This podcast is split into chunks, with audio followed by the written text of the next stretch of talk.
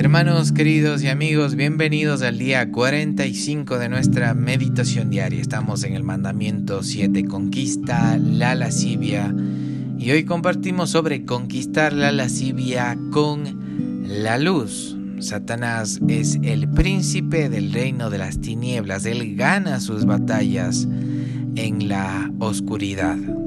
Proverbios 7, desde el verso 6 hasta el 10, nos muestra la historia de un joven necio que fue engañado por su lascivia y conducido a la casa de una prostituta. Señala este capítulo, en la oscuridad y en las tinieblas de la noche se lo llevó como un buey al matadero.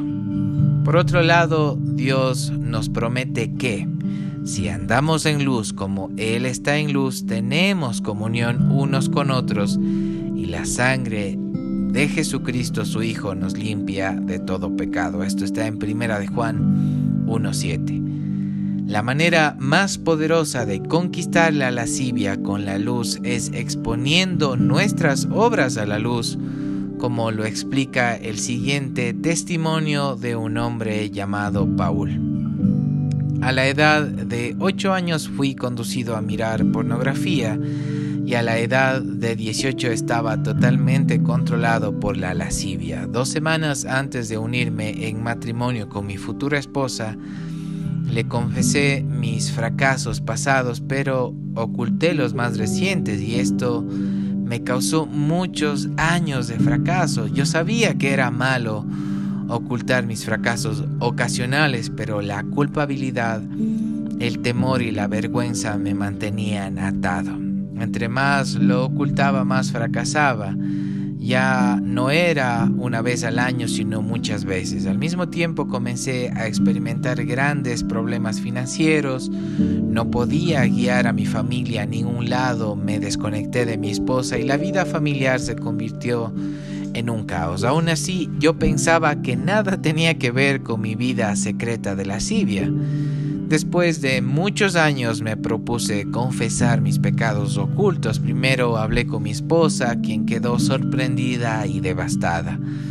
Nos propusimos juntos sacar todo a la luz sin minimizar absolutamente nada.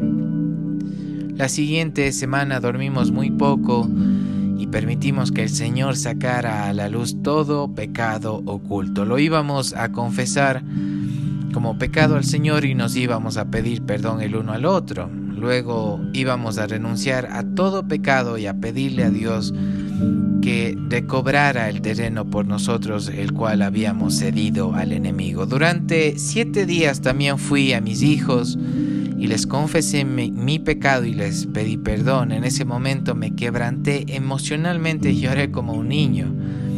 Fue entonces que descubrí que cada uno de mis hijos ya estaba luchando con las tentaciones sexuales. Con ellos seguimos los mismos pasos y juntos experimentamos una grandiosa libertad. La razón por la que un hombre debe confesar esto a su esposa es porque en el matrimonio ambos tienen autoridad sobre el cuerpo del otro. Esto lo podemos ver en 1 de Corintios 7, verso 4.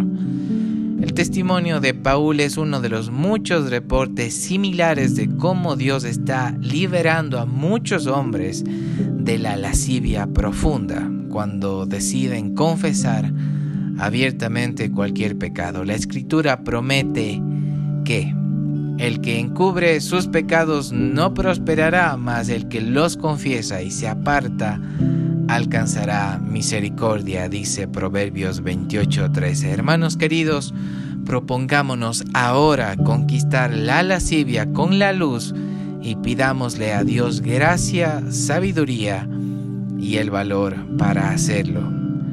Satanás, el enemigo, en lo oculto puede ganarnos de esta batalla, pero con la luz que Dios mismo ha puesto en nuestras vidas, podemos vencer al enemigo. En el nombre de Jesús los bendigo hermanos queridos, nos encontraremos el día de mañana.